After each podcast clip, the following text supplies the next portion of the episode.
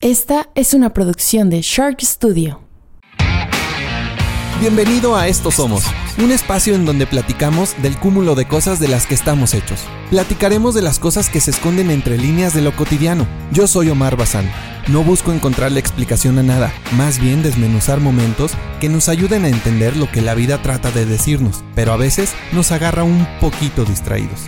Tal vez este capítulo trate sobre alguna experiencia o pensamiento que hayas tenido, o aún mejor, Tal vez se trate de algo que nunca se ha cruzado por tu mente y tendrás algo nuevo en qué pensar. En ambos casos el chiste es encontrarle jiribilla al ordinario. Junto con el lanzamiento de la segunda temporada de este podcast, se estrenó mi libro llamado Mente Desordenada. Tiene un costo inicial de 99 pesos y lo puedes adquirir en las redes sociales del libro, arroba Mente Desordenada, o en las redes sociales de este podcast, arroba Estos Somos Podcast. Bienvenidos a otro episodio de Estos Somos Podcast. El día de hoy tengo la compañía de una persona muy especial, Carlos Gavira. Él es actor, escritor. Carlos, ¿cómo estás el día de hoy? Muy, muy contento. Muchas gracias, Omar, por, por este espacio y por estar aquí contigo. Carlos tiene escrito un libro que se llama Maya. Eh, me gustaría empezar, Carlos, hablando acerca de, de justamente de la ciencia ficción. ¿Tú por qué crees que el ser humano necesitamos de la ciencia ficción, Carlos? Yo creo que es una necesidad eh, humana completamente de soñar. Creo que conforme vamos creciendo, vamos perdiendo un poco esta habilidad, no de soñar, pero sí de permitirnoslo a nivel social. ¿A qué voy con esto? Podemos ver a niños, ahorita si estuviéramos en una reunión, que de repente creen que están volando y entonces abren los brazos y hacen... Y, y nadie hacemos absolutamente nada, solo los vemos y decimos son niños. ¿Qué pasaría si en una reunión de adultos alguien de la nada abriera los brazos y hiciera lo mismo? Lo veríamos como mal socialmente. ¿Por qué? Porque a los niños se les permiten ciertas cosas que a los adultos no pero no porque esté mal, sino porque como sociedad nos hemos ido prohibiendo las cosas que probablemente son las que nos hacen sentirnos vivos. Por las obligaciones, por las responsabilidades, es como de no, tú ya no puedes.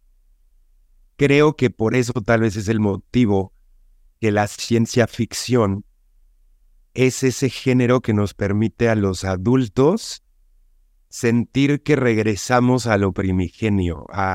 Por eso las salas de eh, los Avengers o de Star Wars están abarrotadas por adultos, no tanto por niños, porque el adulto quiere regresar a este origen donde puede soñar, que puede volar, que puede viajar en el tiempo, que puede hacer muchísimas cosas. Qué bonita respuesta. No, no, no esperaba que, que trajeras a la plática al niño, al niño que llevamos dentro, pero justamente creo en eso, o sea, ahorita que lo estás diciendo, confirmo, Carlos, eh, a ver, pero, pero, ¿por qué lo tienes tú tan, tan claro que la ciencia ficción tiene que ver con la, con la niñez? Bueno, más que nada lo asocio o lo relaciono por la cuestión de la fantasía. Exacto. Porque como niños nos, nos permitimos y, no nos limitamos. está socialmente permitido, pero creo que la ciencia ficción es el género por excelencia que nos permite jugar con todas las hipótesis desde lo más catastrófico como un apocalipsis, sea en la modalidad que sea, desde el zombie hasta por el asteroide que llega, hasta las cosas como poder viajar a otros mundos, hacer saltos cuánticos, viajar en el tiempo, controlar el universo. O sea, son como ideales que como especie tenemos. No, no está como muy definido el, el por qué todavía, pero sí está comprobadísimo que somos la única especie que, que tiene esta capacidad de desarrollar la conciencia, de saber del yo, lo que no pueden hacer otros, otros animales, ¿no? Entonces, eso nos pone en una situación privilegiada porque podemos utilizarlo a nuestro favor. Y creo que eso es padrísimo. Y ahorita que te escucho, Carlos, la ciencia ficción es parte de nuestra naturaleza, ¿verdad? Como humanos. Tengo un niño, de, tengo un hijo de seis años y todos los días jugamos a hacer cosas que no somos. Jugamos a ser astronautas, otro día jugamos a ser buzos, otro día jugamos a un monstruo. Es decir, nos la pasamos creando realidades y, y, en realidad el culpable es él. Él es el que propicia los juegos, él es el que da inicio. Yo no. Por eso digo que como especie lo traemos de naturaleza. Yo creo que sí, creo que es, es una necesidad, pero que ya está en nuestro instinto. O sea, no podemos evitar eh, imaginar ciertas situaciones que a veces, si no la controlamos, eh, puede llegar a ser incluso hasta catastrófico, porque hay personas que se van hacia este lado de, ¿y qué pasa si ahorita salimos y y entonces cae el asteroide y nos morimos. O sea, bueno, puede pasar, pero no nos vamos a clavar en ese aspecto. Más bien podríamos pensar, yo creo que todo lo que estamos viviendo ahorita es, con, bueno, me refiero a la normalidad. Es la ciencia ficción de hace un siglo, literal. O sea, por ejemplo, mi mamá me acuerdo que me decía que cuando de niña jugaba con sus hermanos, y, jugaban a de, vamos a jugar que es el año 2000. O sea, imagínate, para ellos, ahorita estamos en 2023. Perdón.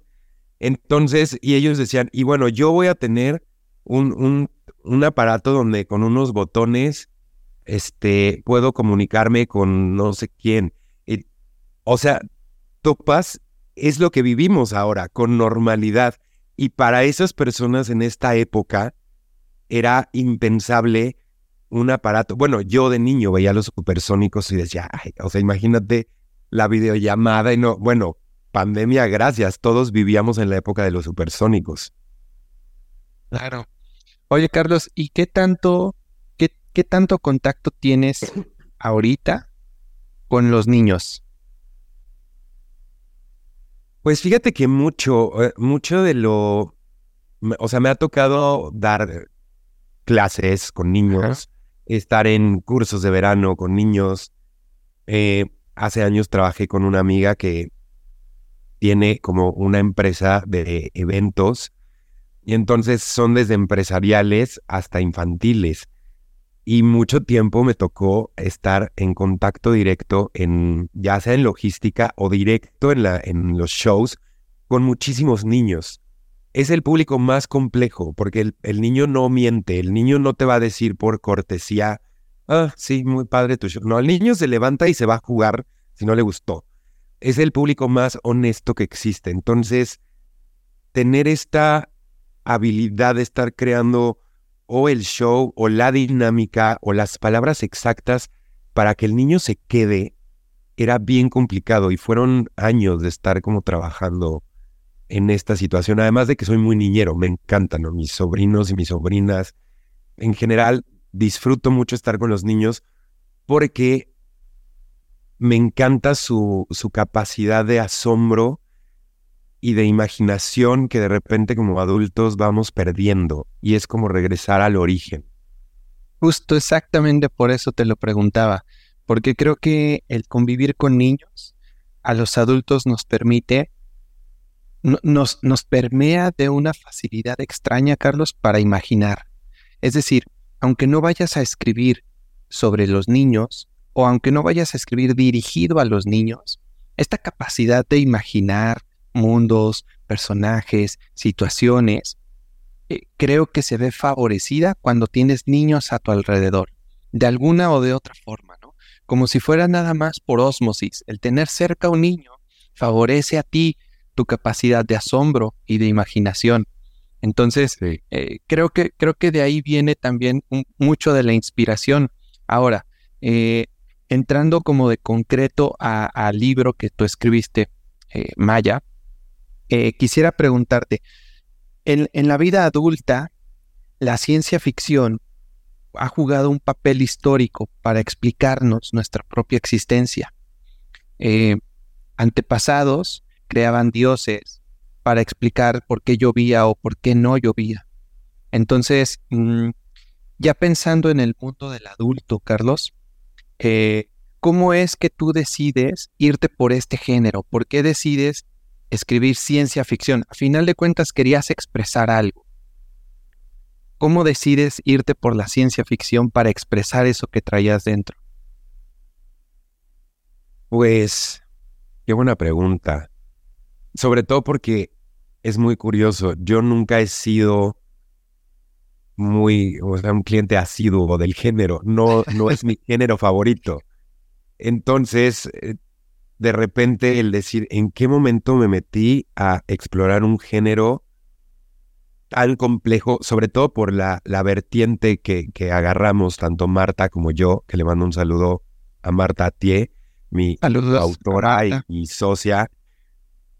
Y fue como muy complicado porque hay dos tipos de ciencia ficción. Está la ciencia ficción soft, que es como, ¿cómo decirte? Como Stranger Things. O sea, que tú la ves y fue, fue un, es un proyecto exitosísimo a nivel mundial. Pero en el momento que lo estás viendo, o mismo Star Wars, comprendes que es una situación hipotética que salió de la creatividad del autor y no más. En cambio, existe la otra que es como la ciencia ficción hard, que ya es más como un interstellar, que, que ya es como tiene que llevar un sustento científico e histórico para que todo mache y que además la premisa es, si se dieran los elementos físicos y todo lo que estás planteando aquí, podría suceder en la vida real. O sea, ningún físico podría venir a decirte, ah, eso no existe. No, o sea, sí podría suceder. A lo mejor estamos futurizando o hablando de una probabilidad mínima de una en millones, pero no está descartada. La ciencia no puede venir a decirte, esto, esto es falso. Nosotros con, con Maya nos fuimos como por este lado. Y todo comenzó por una cuestión muy muy chistosa. Eh, a finales de 2010 estaba toda esta, pues como vorágine mundial del, del apocalipsis maya, que los mayas decían que en sus profecías se iba a acabar el mundo el 21 de diciembre de 2012. Y fue como bien interesante porque cuando escuchábamos todo esto, Marta y yo, le dije, oye, ¿por qué no escribimos una historia que tenga que ver con esto. Pues va, jalo, o sea, y, no, y no historia del libro, o sea, fue creado como serie, o sea, nosotros decíamos algo donde como, como actores también podamos después participar, o sea, era muy como audiovisual el tema. Y de repente, pues esto, imagínate, estoy hablando de 2010, finales, punto ya 2011. Y fue como nos dimos cuenta que con ciencia ficción hard era, pues teníamos que estudiar a los mayas y luego estudiar la física y cómo funciona el universo, cómo... Entonces era de, espérame tantito, nos aventamos como una carrera donde teníamos que estar todos los días o, o, cuando teníamos los tiempos investigando de muchas cosas que no nos pasaban ni por acá. Fue, fue un proceso muy bonito y muy tardado, muy tardado de, mucho investigar, de mucho curiosear, porque además pues coquetea con varios géneros, tiene de repente tintes de comedia, conspiración, thriller, pero la base es ciencia ficción. Y si vas a hacer ciencia ficción hard, o te documentas, o mejor no hagas ciencia ficción hard y dices, bueno, en mi historia todos son de piel azul, porque a mí se me ocurre que en este planeta todos son de piel azul y nadie te lo puede reclamar. Pero si vas a decirlo con datos duros, tienes que investigar el por qué para que nadie te pueda decir que no. Claro, exactamente. ¿Cuánto tiempo tardaron en crear Maya? Pues yo creo que ya un poco más lista la premisa de todo, de todo lo que investigamos ya vino resultando como hasta 2017 más o menos, donde nos dimos cuenta que el, el, proyecto creció y de pensar en una película probablemente ya era como, no, esto da para una serie.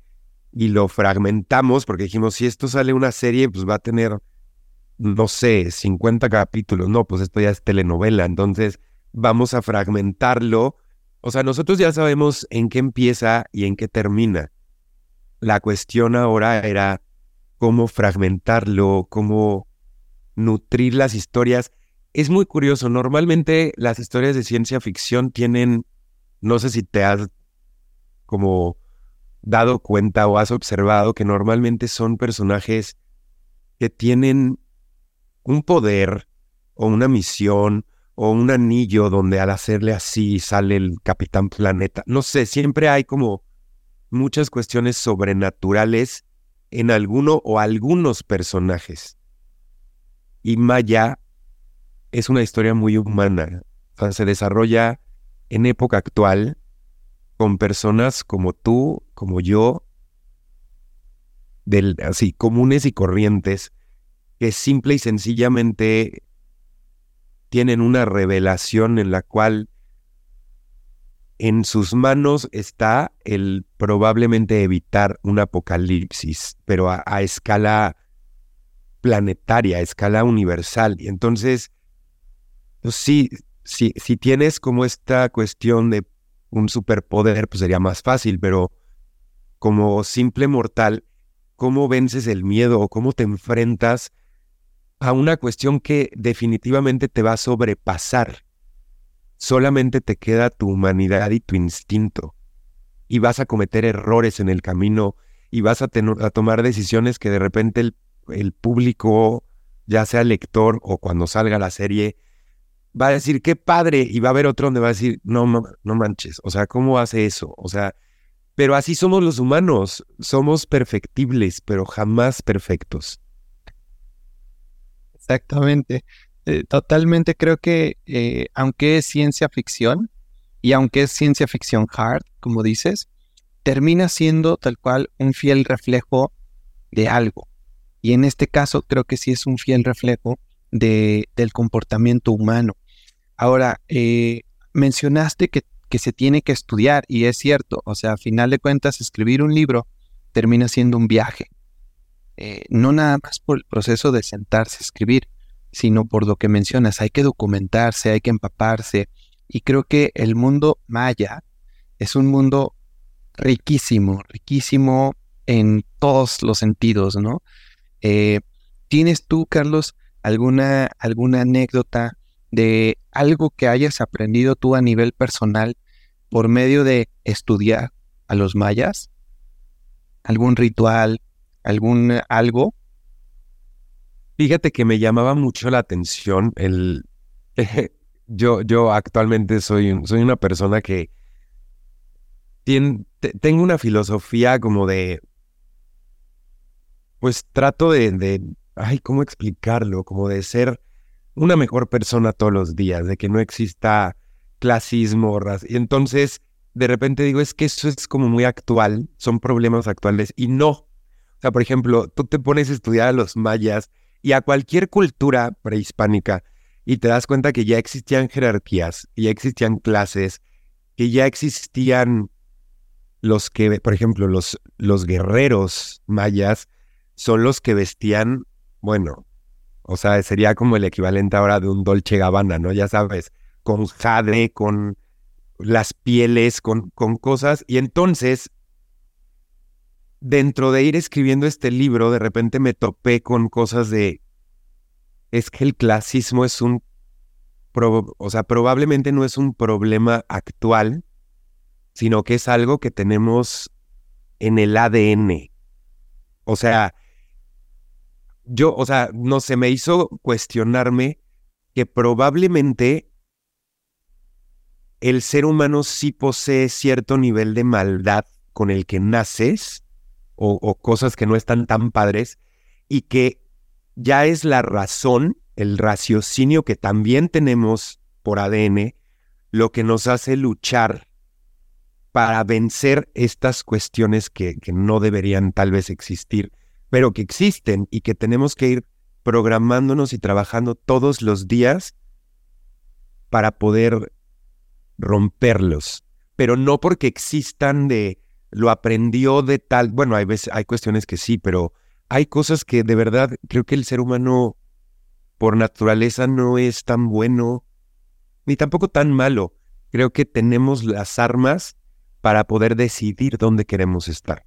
Y todo eso lo, lo pensaba, pero lo fui como descubriendo o por lo menos desmenuzando más en todo este proceso de este libro. O sea, es más de una década donde fui como cambiando mucho mi perspectiva de la vida. Fíjate qué curioso que mencionas esto de la bondad y de la maldad, eh, y sobre todo en una cultura como los mayas, que tengo entendido que tienen cierta fama de ser algo sangrientos en sus rituales, en sus ofrendas. Entonces, Quisiera preguntarte, Carlos, dentro del mundo de la ciencia ficción y dentro de una novela, es decir, donde todo se vale, donde todo cabe, donde puedes expresar casi cualquier cosa, eh, como escritor, ¿qué tan importante fue para ti la palabra ética al construir toda esta historia y al, al enfrentarte a un mundo, como dices, con tantos ejemplos de bondad, pero también con tantos ejemplos de maldad? Y, lo que tu libro ahora aportará al mundo, lo que aportará a la vida de un lector. Entonces, ¿qué tanto, qué, qué papel jugó la ética?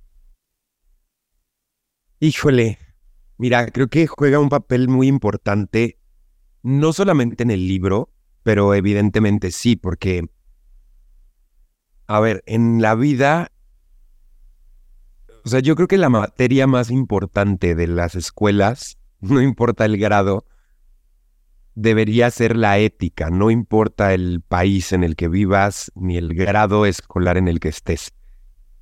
Porque la ética para mí lo es un poco todo, o sea, es como... Es lo que te enseña o lo que desarrollas, no te enseñan, porque la ética es muy difícil de enseñar, te pueden enseñar como la teoría, pero ya llevarla a cabo es una cuestión personal.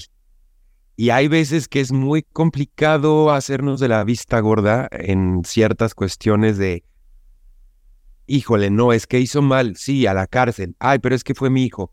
Bueno, no lo vuelvas a hacer, pero no digas nada, ¿sabes? O sea, y puedo entender estos dilemas de no es lo mismo que lo haga el el de allá enfrente, que ni lo conozco, a que lo haga alguien de tu sangre o alguien muy cercano a ti. Y ahí es donde entra la ética.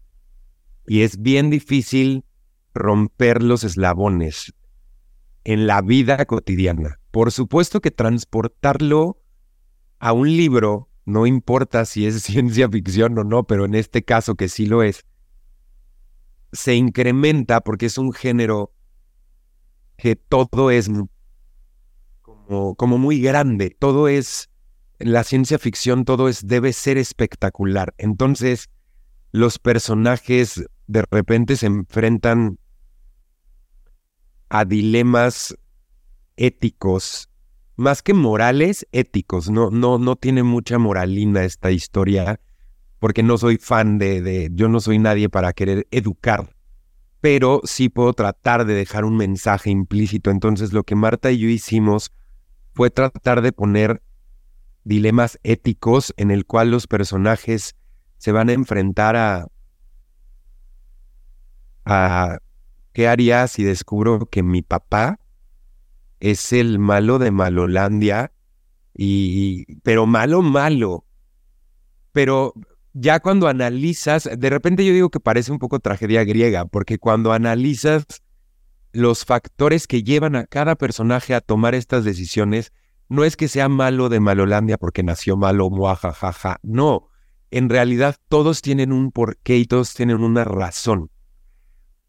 Y estos dilemas éticos son los que creo que el, el público disfruta porque aprendes, aprendes a, en una lección de ficción, dices, híjole, pero si me pasara esto a mí, yo podría hacer lo mismo, podría alejarme de mi familia porque de verdad son muy tóxicos y, me hacen daño, o podría denunciar a mi papá porque es, eh, hizo algo indebido, o ¿sabes? O sea, son dilemas éticos que, que, tienen que estar presentes y que a lo mejor no los vemos hasta que no, no, no nos toca vivirlos, pero definitivamente ahí van a estar por siempre y va a ser una decisión siempre personal que lo ideal sería manejarnos con ética siempre. Claro, eso haría un mundo bastante mejor de, respeto, de, ética, pero bueno, todavía es, es, un largo camino el que nos falta como sociedad para llegar a, ese, eh, no sé cómo decirle, como un Edén, como un paraíso. Pero bueno, yo creo que jamás va a pasar, ¿no? No somos no somos una especie perfecta y siempre va a haber algo que se pueda mejorar, siempre y cuando tengamos las ganas de hacerlo. Y creo que la ética es la que rige, por eso es que sí hay mucha ética dentro del, del libro, de la ficción. Claro. Y dentro del mundo de las letras, Carlos, de repente nos resulta sencillo cuando alguien está escribiendo eh, eh, escudarnos en, los personajes para que los personajes hagan algo que nosotros hubiéramos querido hacer, pero nunca hicimos, ¿no? Claro. Eh, ellos son los que van a romper las reglas, ellos son los que fueron chismosos, ellos son los malos, pero a final de cuentas es algo, un instinto que el autor traía. En, en tu caso, ¿hubo algún personaje que, que refleje esto de ti? Sí, definitivamente. Hay un personaje que yo lo escribía y yo decía, soy yo. No lo voy a hacer yo, porque ya fue hace tantos años que, o sea, un dentro de, la utopía, de repente uno dice, claro, escribo esta historia, este personaje es para mí y lo hacemos y soy famoso y ya, o sea, son las, las cuestiones de fantasía que operan en la mente. Ya cuando te das cuenta que ya pasó una década, que, no es tan fácil, que entonces es como, ok, el personaje está, quedó padrísimo, pero no, no va a ser para mí. Pero definitivamente sí es, Mauricio Colbeck es un personaje como utópico para mí. O sea, es el que, el que tiene todas las, la, la carga ética, porque ni siquiera es el eje central. O sea, pareciera que sí, es uno de los principales, pero creo que la carga fuerte en, toda la parte de ciencia ficción la lleva, en este caso, Andrea, porque es la que tiene todas las revelaciones y las misiones. Pero justamente, Mauricio a mí me parece que es el personaje que, que lo tiene todo y elige renunciar a todo por porque no tiene una ambición de, ah, soy, no, al contrario, viene huyendo de y es capaz de renunciar, pero no por un, no por mártir, no de, ay, yo quiero sufrir, no, porque de verdad hay, hay bondad en él y él la ha trabajado y la ha procurado y no hay otra cosa que él desee más que el bien para sus hermanos y, y que que la gente que lo rodea sea feliz. Y eso es, es como, o sea, me identifico mucho porque yo quisiera poder algún día ser así. Tal vez por eso me proyecté. Fíjate que sí me imaginé que ibas a decir de él, como que algo me decía que, que, que tú habías desarrollado muy a fondo a Mauricio. Ahora, te voy, a, te voy a decir una cosa que dice Marta y que tiene toda la razón todos los personajes tienen un poco de, tanto de Marta como de mí. Y es innegable, o sea, creo que son como una especie de alter egos que vamos viviendo, o sea, o sea, la camaleona es una deliciosa sinvergüenza que, que, que uno la ve y dice, güey, yo quisiera hacer eso, o sea, tener esa habilidad, ese... Bueno, te proyecta, son proyecciones que tenemos. Y seguramente cuando la gente lo lee, de repente puede identificarse con, con uno o con otro, o a mí me pasó esto, o con un poquito de varios, puede suceder. Sí, definitivamente. Y, justo la camaleona llamó mucho mi atención. Eh, algo que me, que me acuerdo mucho es de que escucha a Los Ángeles Azules. claro. Entonces... Porque dicen que tú podrás salir, ¿cómo dice el dicho? Porque, porque además, pues la camaleona tiene como un, un. Ay, ¿cómo es el dicho? Es que soy muy malo para la memoria de estas cosas. El. Ay, es algo como el, el podrás salir del barrio, pero el barrio jamás saldrá de ti, porque además es algo icónico de México. O sea, yo creo que no hay fiesta de ningún nivel socioeconómico que no haya un punto donde pongan a Los Ángeles Azules y todo el mundo nos paremos a bailar porque Los Ángeles Azules los traemos en el ADN, los mexicanos. Es, es emblemático. Claro, por supuesto, por supuesto. Entonces sí, eso me llamó mucho la atención y sospechaba de, de Mauricio en esta construcción de ese personaje. Ahora, Carlos, fíjate que eh, cuando, cuando, cuando pienso en ciencia ficción, eh, lo más sencillo para mí fue pensar en el cine, eh, el género de cine de ciencia ficción.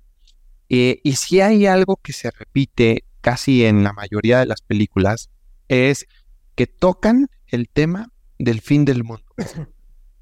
Como que nos gusta mucho fantasear en, cómo va a terminar el mundo. Ahora, ¿tú crees que, eh, bueno, me, dices que, que, todo esto nace de una profecía maya y que eso despertó en ti la curiosidad. Eh, si, si este libro maya no, no transcurriera en el universo prehispánico maya, ¿tú crees que cabría en algún otro universo? ¿Tú crees que cabría en algo intergaláctico, espacial, eh, en algo con animales majestuosos? ¿En qué otro mundo te imaginas que podría caber o de plano en ningún otro? Yo creo que... Ah, qué complicada pregunta, pero es que, mira, si nos vamos como a la parte científica, eh, podría caber en cualquier rincón del universo, porque al final el universo tiene un sinfín de posibilidades.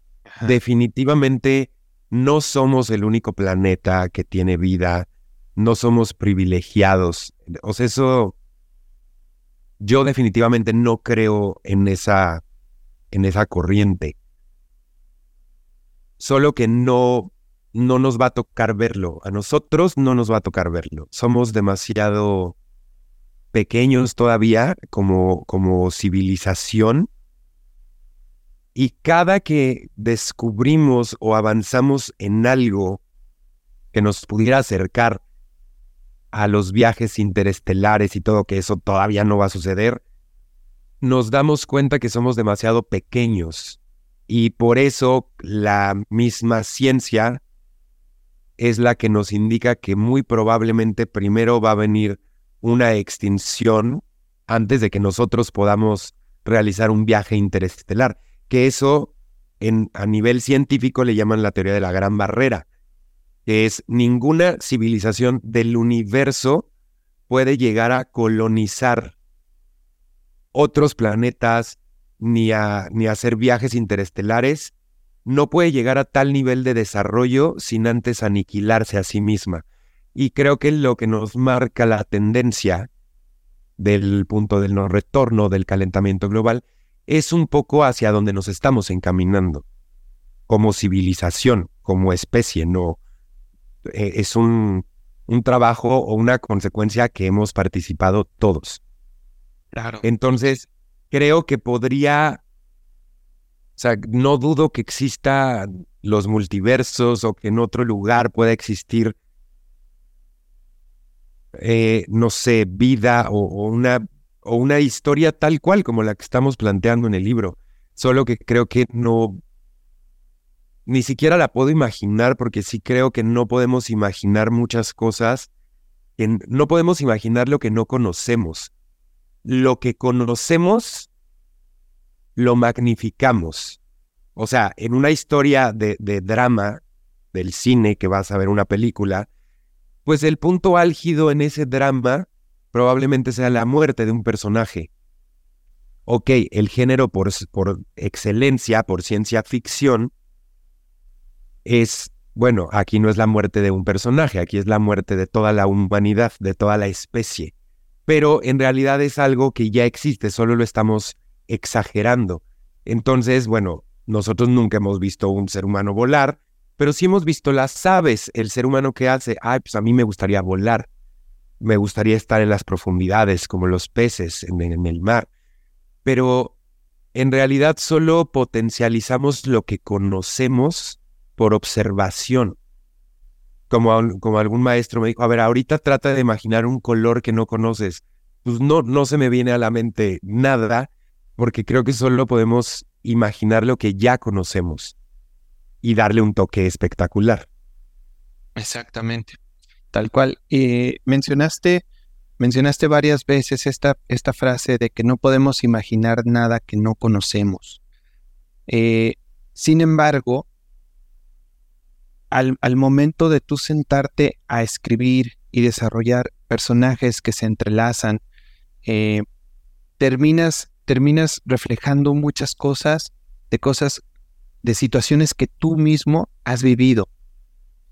Eh, en el momento que escribes Maya, Carlos, tú vivías eh, de cierta forma, tenías ciertos hábitos, tenías ciertas situaciones que te rodeaban. El día de hoy, ya quizás muchas de esas cosas han cambiado. ¿Te pasa a ti este síndrome del autor que si reescribieras algo de este primer tomo del libro, ¿Lo escribirías distinto hoy a cómo ves la vida? No, creo que no. Creo que definitivamente... Más bien, como no lo escribimos de inicio y ya después al leerlo vimos como que pasó el tiempo y decimos, bueno, aquí al paso de los años más bien fue a la inversa. Primero nos tocó experimentar, estudiar, investigar y conforme íbamos haciendo eso, lo íbamos creando. Entonces, de alguna manera nos sentimos como muy a gusto con, este resultado y no, no hay nada que lo cambie porque en el fondo sería como ir en contra de la misma filosofía que estamos tratando de plasmar en Maya que es como esta parte de los errores que cometen los personajes. Hay, hay por ahí una cosa incluso me, me han hablado amigos o amigas que leen el libro y me dicen, ay, es que no puedo con Alexa Colbeck. Le están diciendo, quédate callada y lo primero que haces va y le cuenta. Sí, pero es algo que es un error que por, por amor a tu familia cometerías y está perfectamente justificable. Entonces todos, hasta los errores o cosas que les ponemos a los personajes, fueron planeados de esa forma para mostrar la humanidad y lo falibles que somos dependiendo la edad, porque obviamente ese error a lo mejor no lo cometería Mauricio, pero sí Alexa que tiene 21 años. Entonces, cada uno comete los errores como que van acorde a su edad y a su experiencia de vida. Y, creo que no, no le cambiaría nada. Fíjate qué bonito y qué a gusto quedarte con esa sensación después de terminar una obra, porque normalmente pasa a quien escribe una canción que dice, si la reescribiera hoy, tres años después, ya no diría esto o le hubiera modificado esto otro. Entonces, eh, qué a gusto sentirte pleno con esa, con la culminación de una obra. Y ahora, cuando, cuando tú estás desarrollando Maya, eh, ¿en, qué momento sientes tú, Carlos, que, que esta colaboración con una segunda autora eh, te ayuda a ti a salir de bloqueos, de, ciertos bloqueos creativos? Eh, nunca lo he hecho, nunca he escrito algo en colaboración, pero uno de los principales retos a los que yo me enfrento, esa es a bloquearme, ¿no? A, a que de repente ya no sé ni para dónde, no sé si mi personaje debe ir a la izquierda o a la derecha. Entonces, Claro. ¿a ti, a ti cómo te resultó este proceso de coescribir? Fue bien interesante porque, pues para empezar, tienes que estar muy consciente en todo momento que la historia es de dos y que le tiene que gustar a los dos y que tiene que ser respetar la esencia de los dos. Entonces, pues, si yo voy a escribir una novela yo solo, pues escribo lo que se me pegue la gana y no le tengo por qué rendir cuentas a nadie. Acá no.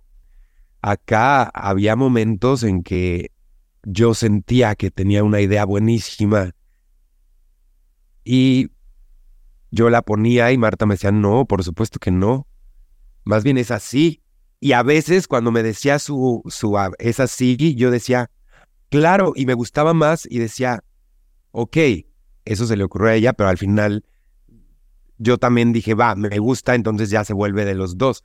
Pero hay veces que ella tenía una idea para cierto momento de la historia y yo tenía otra visión completamente distinta. Dialogábamos, trataba yo de convencerla o ella de convencerme.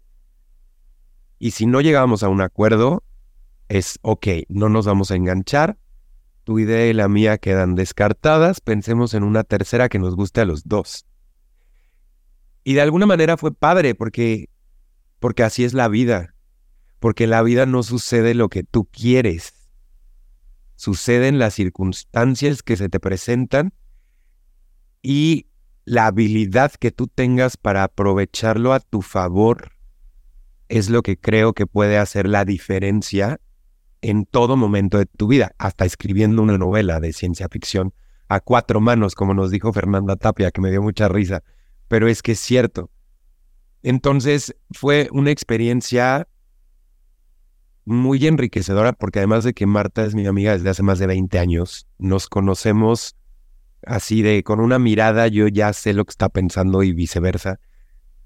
Creo que nos hizo empatizar mucho, nos hizo volvernos muy respetuosos de lo que opina el otro, o sea, el que su idea no me guste para el, para el libro o viceversa, que mi idea no le guste, no quiere decir que sea mala, solo es una cuestión de tenemos que encaminar y que la visión de los dos vaya para el mismo punto.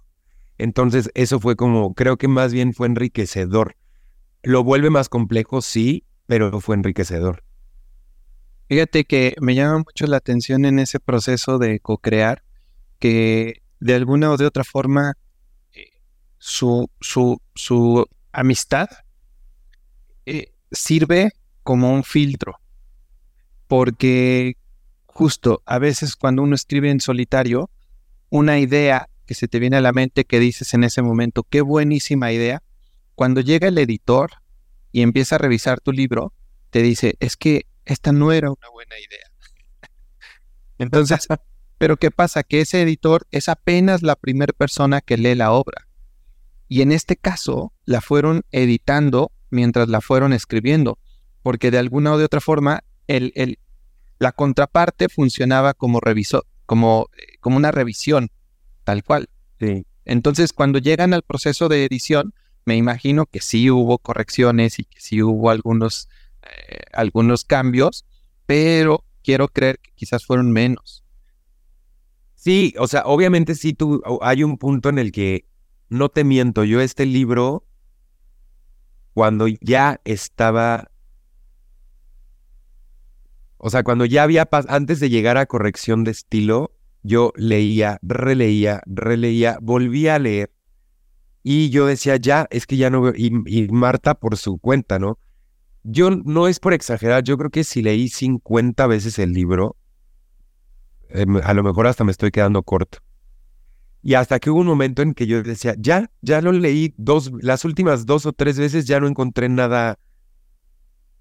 Bueno, pasa con el corrector de estilo y empiezan a botar cosas que él ve Y yo, no puede ser, si yo lo leí y no, no vi eso. Y me dijo, no te preocupes, o sea, ya tienen ceguera de autor. O sea, ya ustedes ya no hay manera que detecten lo que estamos detectando porque ustedes ya están enviciados, ya, ya no ven, ni hay manera humanamente posible de que ustedes lo vean.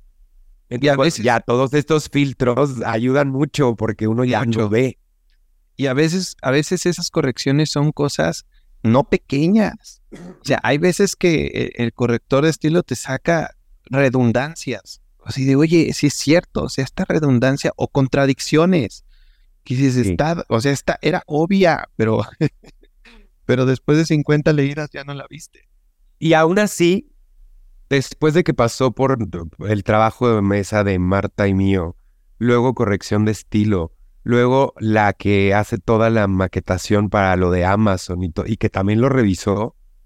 Al final, cuando se hizo el primer tiraje en físico, en ese primer tiraje, el libro tenía dos errores, dos, dos, este, que bueno, Marta estaba de, quería decir, tráiganlos todos y quémenlos, así ya sabes. Que además nos dijo, o sea, no eran errores garrafales, pero sí era como de que se les fue un guion y un, un nombre y yo sentía coraje, yo, no es posible, o sea, tantos meses para que pase. Y nos dijeron, no, hombre, dos, dos detalles en un libro para, o sea, para los libros editoriales pasan como por, no sé, un proceso de 10, 15 personas, de que cada uno va checando diferentes cosas. Y acá, pues lo hicimos entre cuatro personas, entonces creo que no fue como tan, digo, ya obviamente se corrigió y ya los siguientes ya no tienen ningún lado. Pero sí fue como de, no es posible que haya pasado esto. ya al final nos dio como risa, pero en ese momento teníamos ganas de quemar toda la edición. Claro, sí, sí, sí, por supuesto. Suele pasar. Y, y, y se siente feo porque a final de cuentas fue un trabajo extenuante, fue un trabajo que hiciste con mucha atención y con mucho cariño para que, bueno, al final tenga esos errores, pero como dices, se disculpan, suelen ser cosas muy pequeñas, ¿no? Eh, a mí me pasó algo muy parecido, que se me fueron dos acentos, pues se nos fueron, porque también se revisa, se revisa, se revisa y al final nadie lo vio.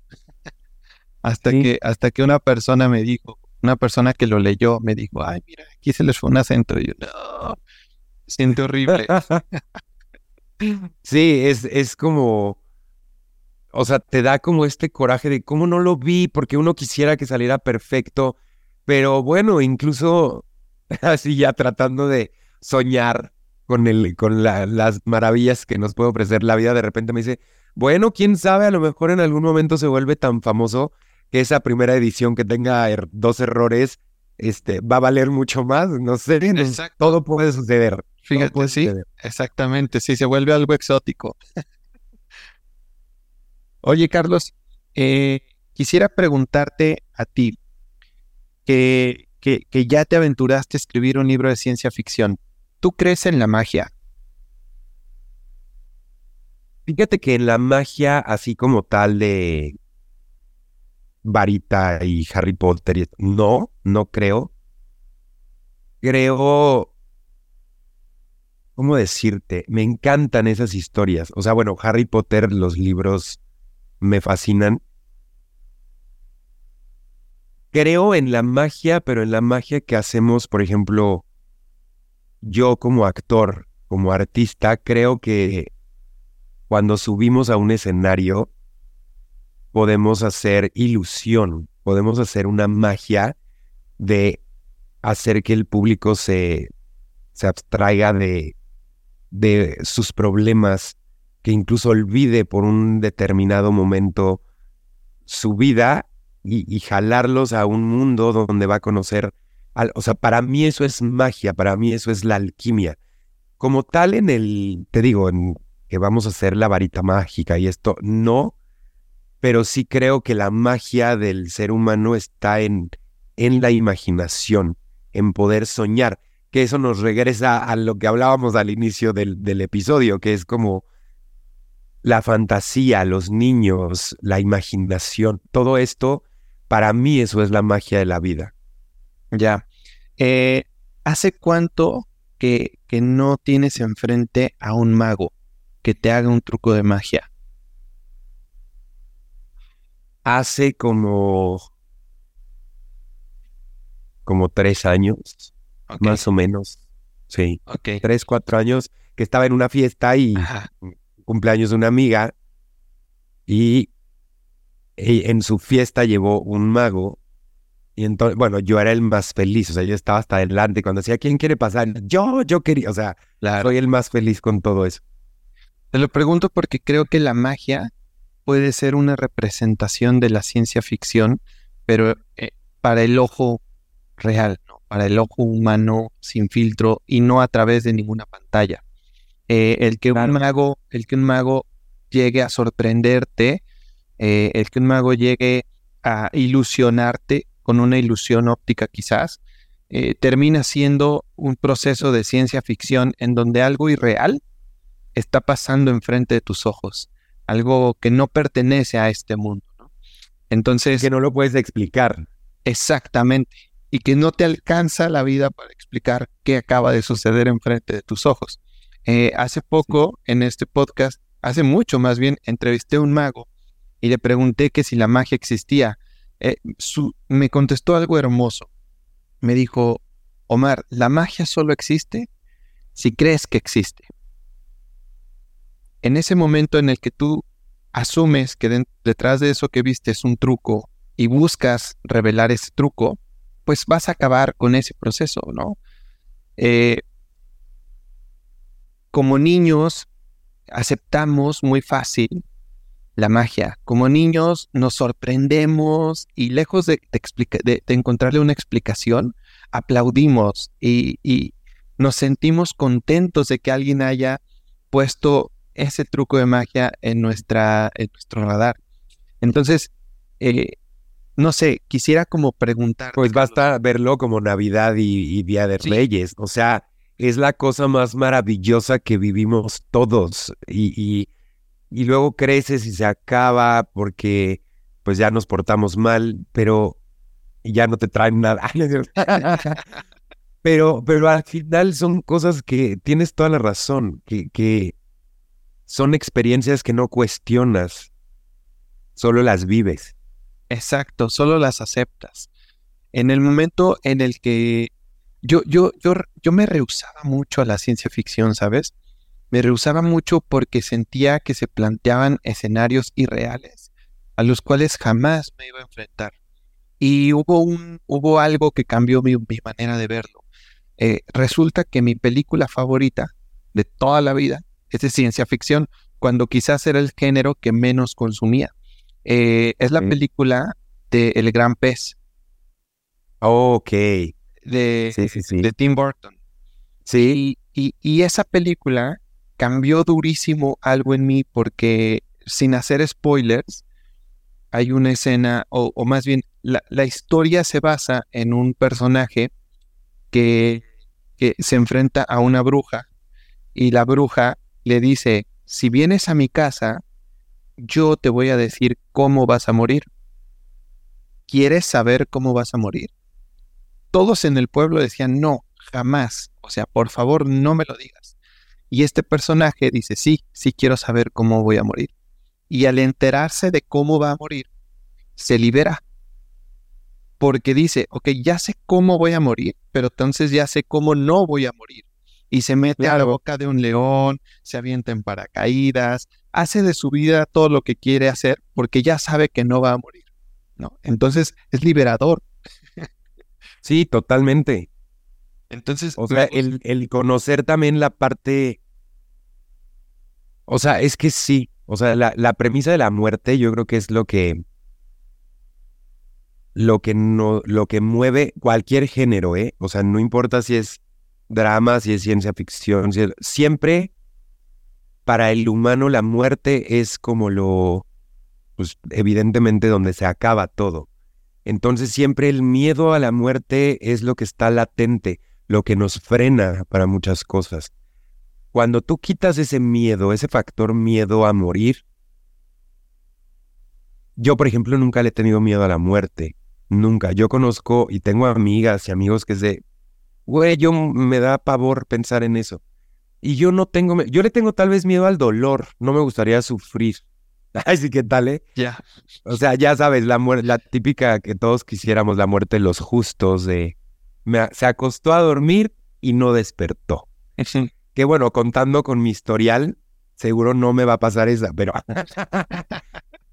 pero al final, si tú le pierdes. Creo que tenerle miedo a morir hace que dejes de vivir. Y es como tenerle miedo a vivir.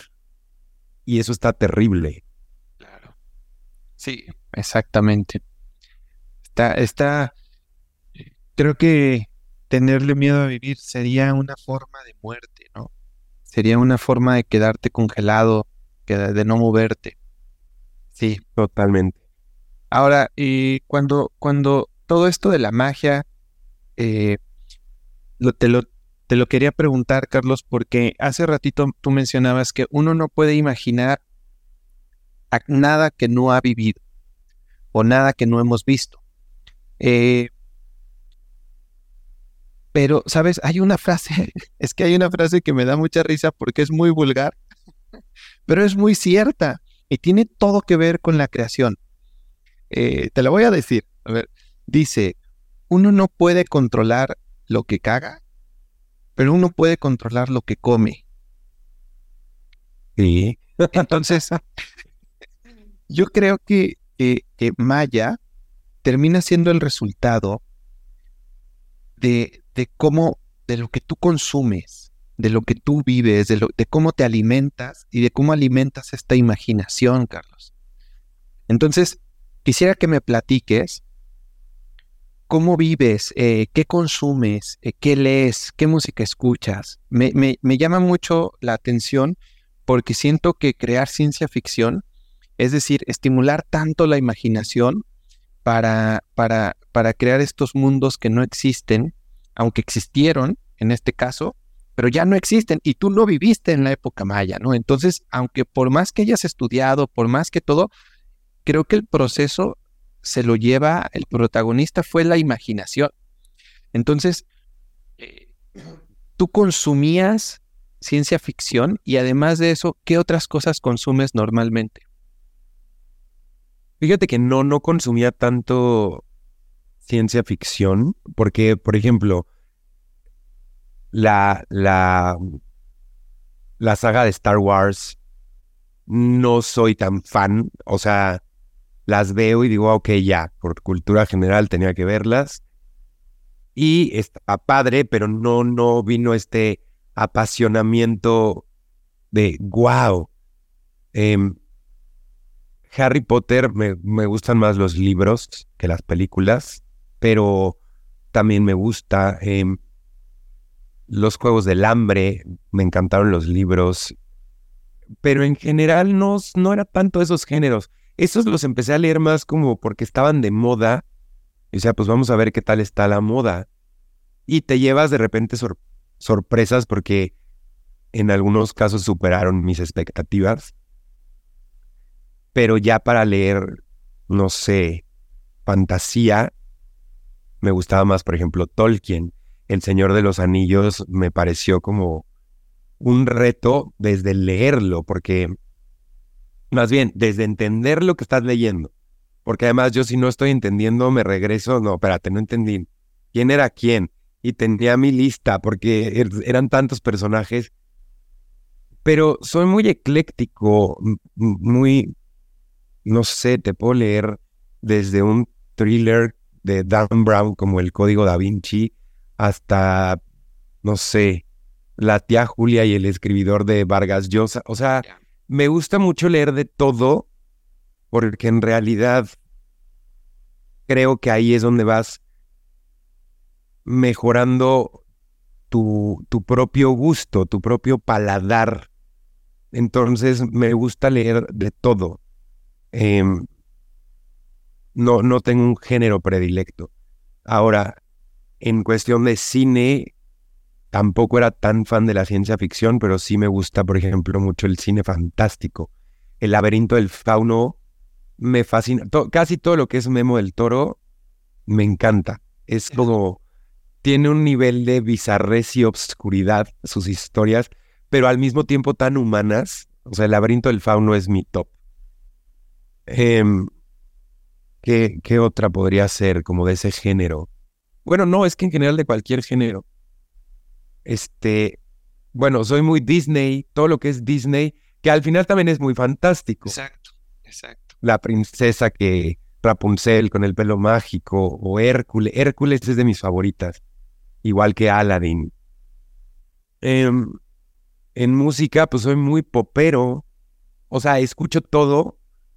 Si llego a un lugar y en ese lugar tienen heavy metal, no es un género que yo escuche, a lo mejor no conozco tantas canciones, pero lo puedo escuchar y es como de, ah, está cool. Y si llego a un lugar a donde tienen puro reggaetón, pues no, no me voy a parar a perrear, pero lo puedo aguantar, o sea, pero no es un género que yo pondría, pum.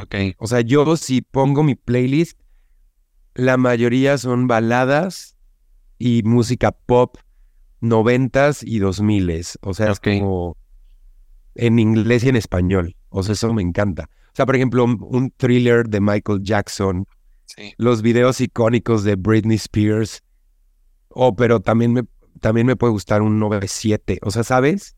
Claro.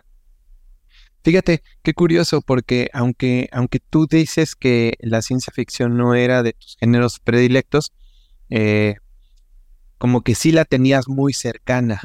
Sí, eh, todos estos libros, todos estos Disney, todos estos géneros, eh, terminan rozándose mucho con, con, con, lo que escribes, con lo que tú creaste, ¿no? ¿Lees normalmente libros de no ficción? Es decir, como estos de, de ayuda a tu mente, de deja de ser tú, el poder de los hábitos, todas estas cosas. Casi no, porque soy como... Soy una persona que tengo como mis convicciones y entonces de repente siento que no me gusta que me digan lo que tengo que hacer. Claro. o darme cuenta si estoy haciendo algo que no está tan bien es como, oh, yo sé que no debo fumar, pero me gusta fumar. ¿Sabes? O sea, es como... Creo, creo que ya mi, mi, mi mente sabe perfectamente lo que está bien y lo que está mal.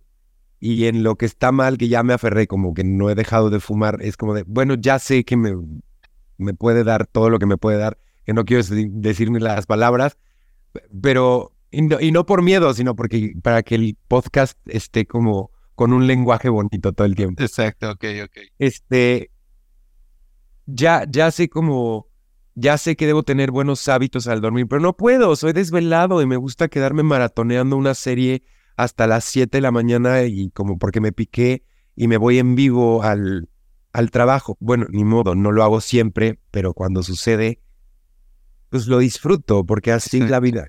Ok, ya. ¿Y comedia?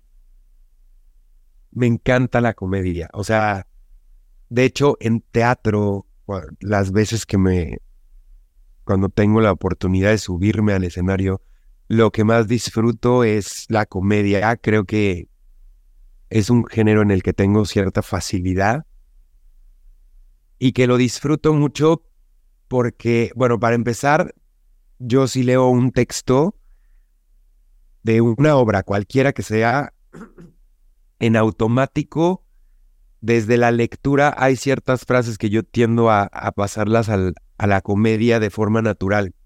Y ya el director o la directora me, no, no, espérate, no, es, es drama. Entonces, cuando yo quiero un reto actoral, tengo que hacer drama, porque es mi manera de aprender a contenerme y de explorar emociones que normalmente yo no soy dramático de estar llorando ni nada de esto. Y por otro lado, creo que el contexto social de la comedia me gusta, porque creo que es el género perfecto para poder llegar con un mensaje profundo y directo y que te pongan atención, porque la gente cree que se está riendo.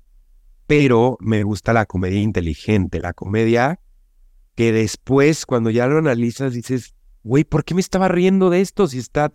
Claro, porque está haciendo una crítica social. Y para que funcione tienes que criticar al, al poderoso, tienes que criticar al que tiene el privilegio, ¿no? No puedes irte a la inversa porque entonces ya, ya estás abusando de un privilegio para atacar al no privilegiado. Entonces, creo que la comedia es el género, cuando es inteligente, es el que más puede llegar a mermar la idea o las ideas de, de una persona o de muchas. Creo que es un gran género para expresarte socialmente, para poder hacer algo. Es cierto. Coincido contigo y fíjate que, que, que, todo esto, de alguna o de otra manera, Carlos, se nota, se nota en el libro. Se notan estos tintes de comedia, se nota este, eh, esta facilidad de la fantasía, eh, se nota de alguna o de otra forma todo lo que, lo que tú consumes. Eh, es decir, leo, por ejemplo, a Isabel Allende y, yo en mi cabeza asumo que ella es una autora que consume muchos libros de no ficción, que sí consume muchos libros de cómo funciona la mente, de cómo funciona el corazón, eh, de los hábitos, de todo eso, ¿no?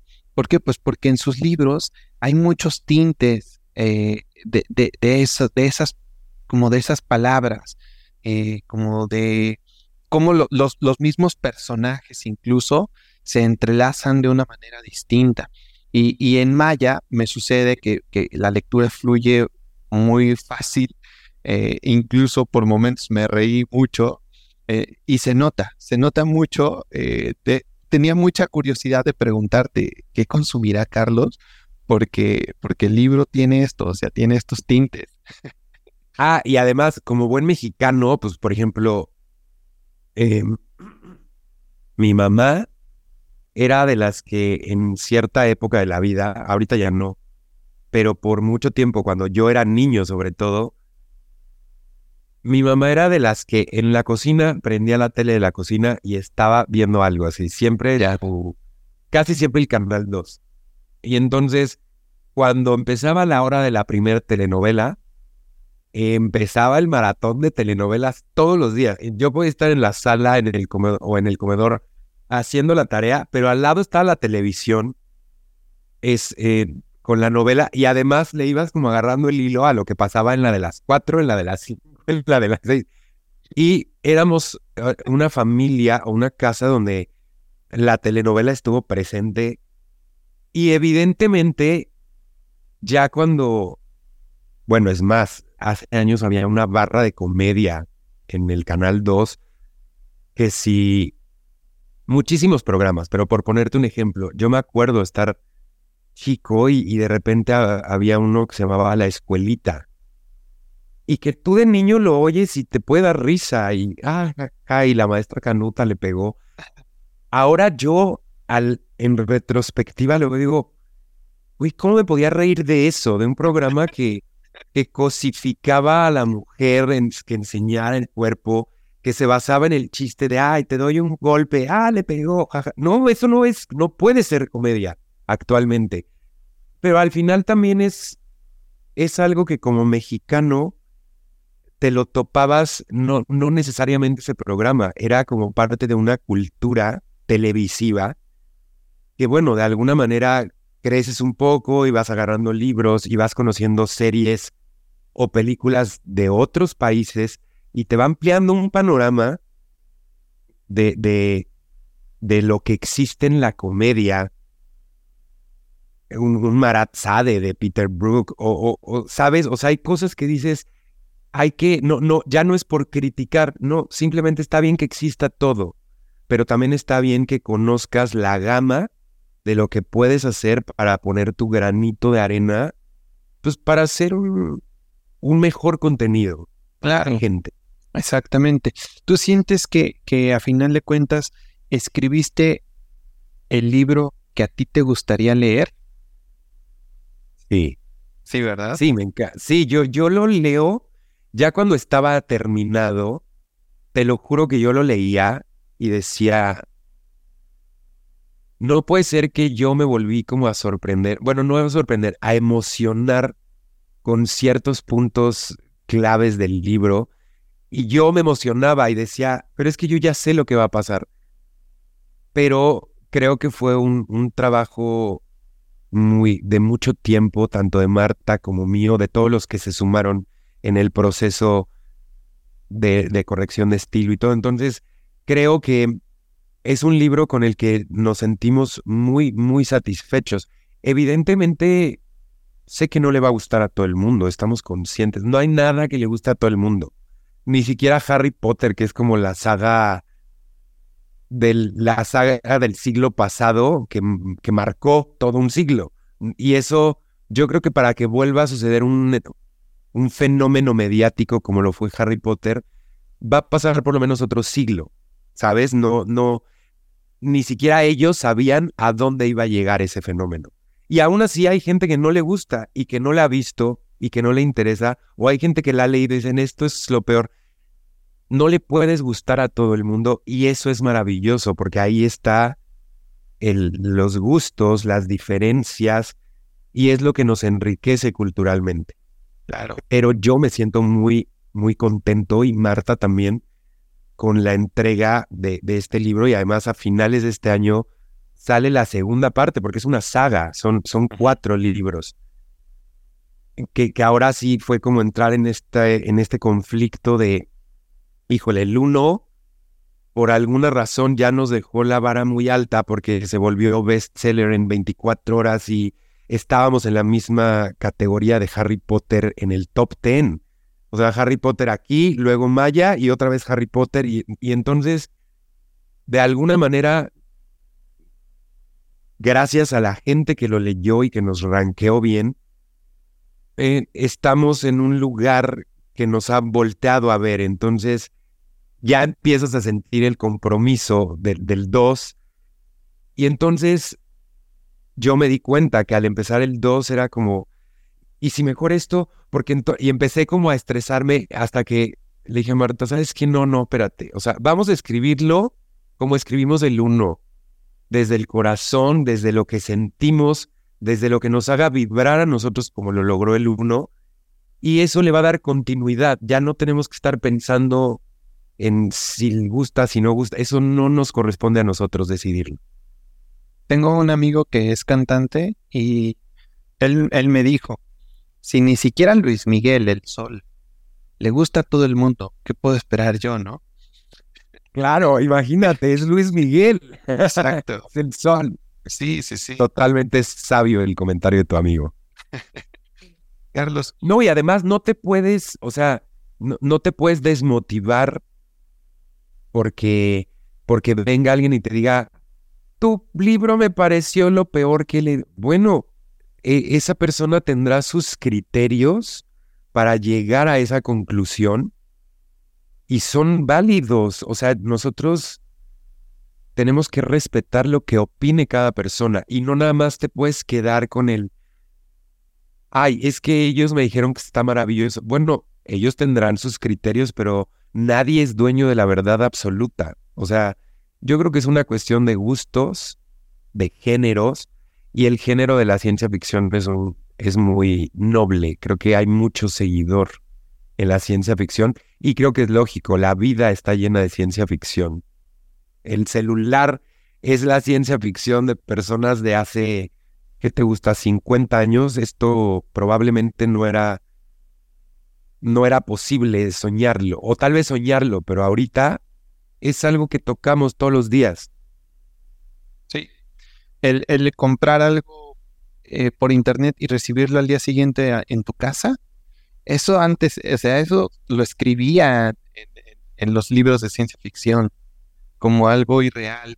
Eh, ahorita dicen como que un dron llegue a tu casa y lo, lo tire y lo aviente ahí, ¿no? Bueno, no, no, tarde o temprano va a pasar. Bueno, no, ya, ya hicieron estas cápsulas donde pueden viajar, sí. que salieron al espacio exterior y regresaron. Esa es una experiencia que, wow, eso sí me encantaría vivirlo. Sí. Oye, Carlos, a ver, ya casi para cerrar, eh, quisiera hacerte una pregunta bien extraña. Eh, respóndeme lo primero que si te venga a la mente y también me puedes responder que nada, ¿va? Ok. Eh, ¿A ti te gustaría tener algún superpoder? Sí, Bien seguro, ¿cuál? sí. Híjole, creo que me atormentaría más allá de lo que me serviría. Pero pues dicen que todo poder, como decía el tío de Peter Parker, todo, todo poder poder- conlleva una gran responsabilidad. Escuchar lo que piensa la gente. Órale, ok. Y siento, siento que sería un poder dolorosísimo. Sí, sí. Pero el saber que no me pueden ver la cara sería como maravilloso. Ya. Como, no sé, siento que es como, como el poder que me gustaría. Está bueno. Está bueno. Yo tengo un superpoder, pero es, yo como yo les llamo, es un superpoder inútil, porque no me sirve para nada. Pero puedo detectar, Carlos, cuando va a cambiar de estación el año. Cuando vamos a pasar de, de primavera a invierno y otoño y a verano. Ok. porque eh, justo ese día, o sea, hay cuatro días al año, uno por cada estación, donde hago mucha pipí, Ok. muchísimas veces al baño, y ya lo sé que es porque va a cambiar el clima. Ok. Estás como la de la de Mean Girls, que cuando se hacía así es porque detectaba. ¿Te acuerdas? de- se agarraba la- estoy. y decía, y vamos a tener lluvia y está el aguacero. así. Así estoy yo, tengo ese superpoder y ya lo acepté y ya lo distinguí, porque antes no sabía por qué, porque iba Bueno, tal vez pudieras estar hasta en el Guinness. Quizás, eh, quizás, pero te puedo decir con precisión qué día cambiamos de estación. Nada de que el 21 de marzo entra la primavera, es mentira. O sea, en teoría sí, pero no sucede en la práctica. Son los días oficiales, pero no son los Exacto. exactos. Pregúntenme y yo les digo qué día cambiamos. eh, porque aparte lo distingo muchísimo porque voy, no sé, unas 16 veces a hacer pipí. No, Te lo bueno. prometo. O sea, sí, está cañón, pero solo me dura un día. Al día siguiente ya, normal, como si nada. Muy bien, Carlos. Oye, pues pues, ese, ese poder no es, no es tan poderoso, pero es interesante. O sea, Sí. poder conocer el, es algo que está asociado con el clima, con el tiempo. Me Sí. gusta. exacto. Eres como un Avenger. Ya casi para terminar, Carlos, antes de hacerte la última pregunta, eh, quisiera saber si hay algo que te hubiera gustado que te pregunte, algún tema que te hubiera gustado tocar. Uy, pues. Pues en general fue una, una entrevista tan padre, fue una plática tan, tan amena que de verdad me dejé llevar. Creo que no, creo que no faltó nada porque lo que hablamos que, que me descoso, porque yo hablo y hablo y a mí ya me tienen que decir, ya, córtale. Pero no, la verdad fue como, como bien interesante y sí me hiciste varias preguntas que, que no me esperaba y, y que me gustaron mucho porque fue como, al final toda la información la tenemos aquí adentro, pero hasta que no la aterrizas, no la expresas, pareciera que no te vuelves consciente de ello. Exacto. Y, y me gustó, no, la verdad me gustó muchísimo todo, todo, todo lo que platicamos. Perfecto. Entonces, a ver, Carlos, mira, este podcast se llama Estos Somos. Eh, y en cada episodio me encargo de, de hacerle esta pregunta a mis invitados para aportar un granito a esta compleja definición de qué somos. Entonces, quisiera cerrar el episodio preguntándote a ti, desde tu punto de vista, lo que has vivido como actor, lo que has vivido como escritor, ¿qué somos? Es somos, así en plural. Sí. Creo que somos un... A ver, ahí va mi parte, mi parte soñadora. Es que yo tengo mucha fe en, en la humanidad. Me parece que somos... No, no me voy a meter en cosas teológicas, pero me parece que somos a pesar de que hace rato dije que, no creo que seamos la el único planeta con vida, bla, bla, bla, sigo pensándolo, pero en la zona del universo donde estamos, en nuestro sistema solar, somos la chispa de la vida. En este, en este lugar sucedieron infinidad de condiciones y características para que podamos estar aquí hoy platicando, pero desde una evolución, desde mucho antes de, de cómo se formó la luna, porque sin luna no podríamos estar aquí, de cómo llegó el agua al planeta Tierra, de cómo evolucionó para que pudiéramos tener los microorganismos que evolucionaron y bla, bla, bla, bla. Y no, sería una lista interminable. Entonces, de verdad, el que estemos aquí platicando y que la gente, los humanos, podamos estar viviendo, es un cúmulo de situaciones que no son, eh, no son sencillas, sin embargo se dieron. Y creo que lo único que nos queda es disfrutar lo que somos, que es ese golpe de suerte, esa chispa de vida que sucedió aquí y que no va a ser eterna. Es como el flamazo, ¡fum!, que en algún momento se va a apagar. En, en el tiempo es relativo. Si lo medimos aquí, a que si lo medimos a lo que viaja la luz, bueno, nuestro nuestro existir es un suspiro que no significa nada.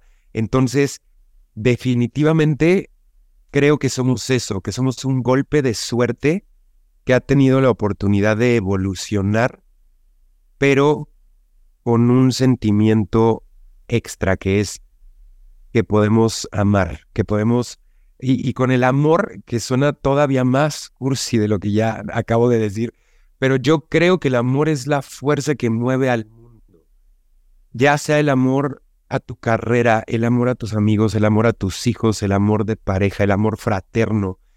El amor es lo que nos permite cada día esforzarnos por ser mejores. Entonces, creo que eso es lo que somos, una chispa de suerte en el universo que evolucionó de una forma finita, no vamos a estar aquí para siempre y lo único que nos queda es disfrutar cada segundo porque no sabemos cuánto tiempo va a durar nuestra estadía aquí. Órale, qué bonito. Qué bonita respuesta. Me encantó. Carlos, pues te agradezco mucho. De verdad, qué bonita plática. Estuvo muy a gusto. Eh, antes de despedirnos, Carlos, quisiera preguntarte eh, cómo te puede buscar la gente en redes, cómo pueden adquirir el libro. Pues tenemos, bueno, antes que nada, gracias también a ti por, por esta invitación. Yo también la pasé increíble y, creo que las preguntas que haces son precisas y adecuadas y tocas, tocas fibras con esto, con, con este podcast. Ah, muchas gracias. lo agradezco.